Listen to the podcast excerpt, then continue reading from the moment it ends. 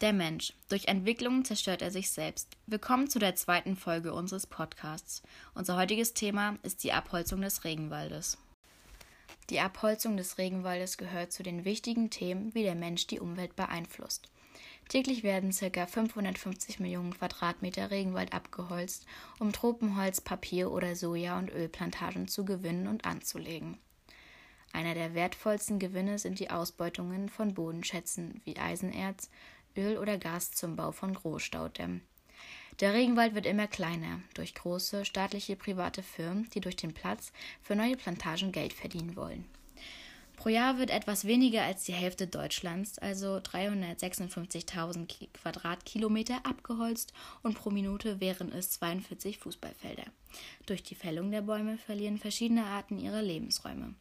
Dies führt häufig zu Ausrottungen. Die Folgen daraus sind dramatisch für Mensch und Tier. Das Abholzen beeinträchtigt auch stark das Klima. In Bäumen wird viel CO2 gespeichert. Durch die Abholzung entweicht das schädliche Gas in die Atmosphäre. Der Wasserkreislauf geht so in die Brüche.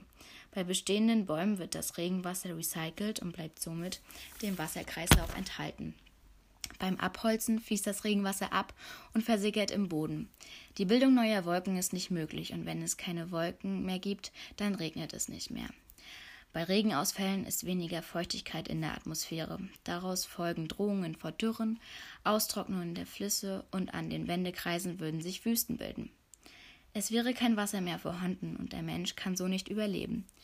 Wir Menschen stehen nicht in der Macht, auf Knopfdruck alles zu stoppen, denn schließlich bereichert uns der Regenwald mit wichtigen Schätzen. Doch vorbeugen kann man so einiges. Zum Beispiel ist es hilfreich, darauf zu achten, wie viel Fleisch man isst und vor allem schauen, woher das Fleisch kommt. Dadurch unterstützt man die Abholzung für Rinderweiden im Regenwald nämlich nicht.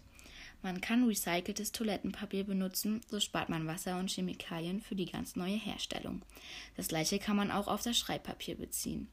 Palmöl ist für uns nicht unbedingt lebensnotwendig. Das Vermeiden davon wäre sehr vorbildlich. Diese Einführung hat man schon öfter in Läden gesehen, und zwar Stoffbeutel anstatt Plastiktüten. Die Zersetzung von Plastiktüten dauert circa 400 Jahre. Beim Einkaufen sollte man also daran denken, sich einen Beutel mitzunehmen. Wenn der Regenwald zerstört wird, fehlt uns viel, was wir für den täglichen Gebrauch nutzen. Wir Menschen sind die Verursacher und doch ist es schwer, sich nicht dem Abholzen oder Anpflanzen zu widmen.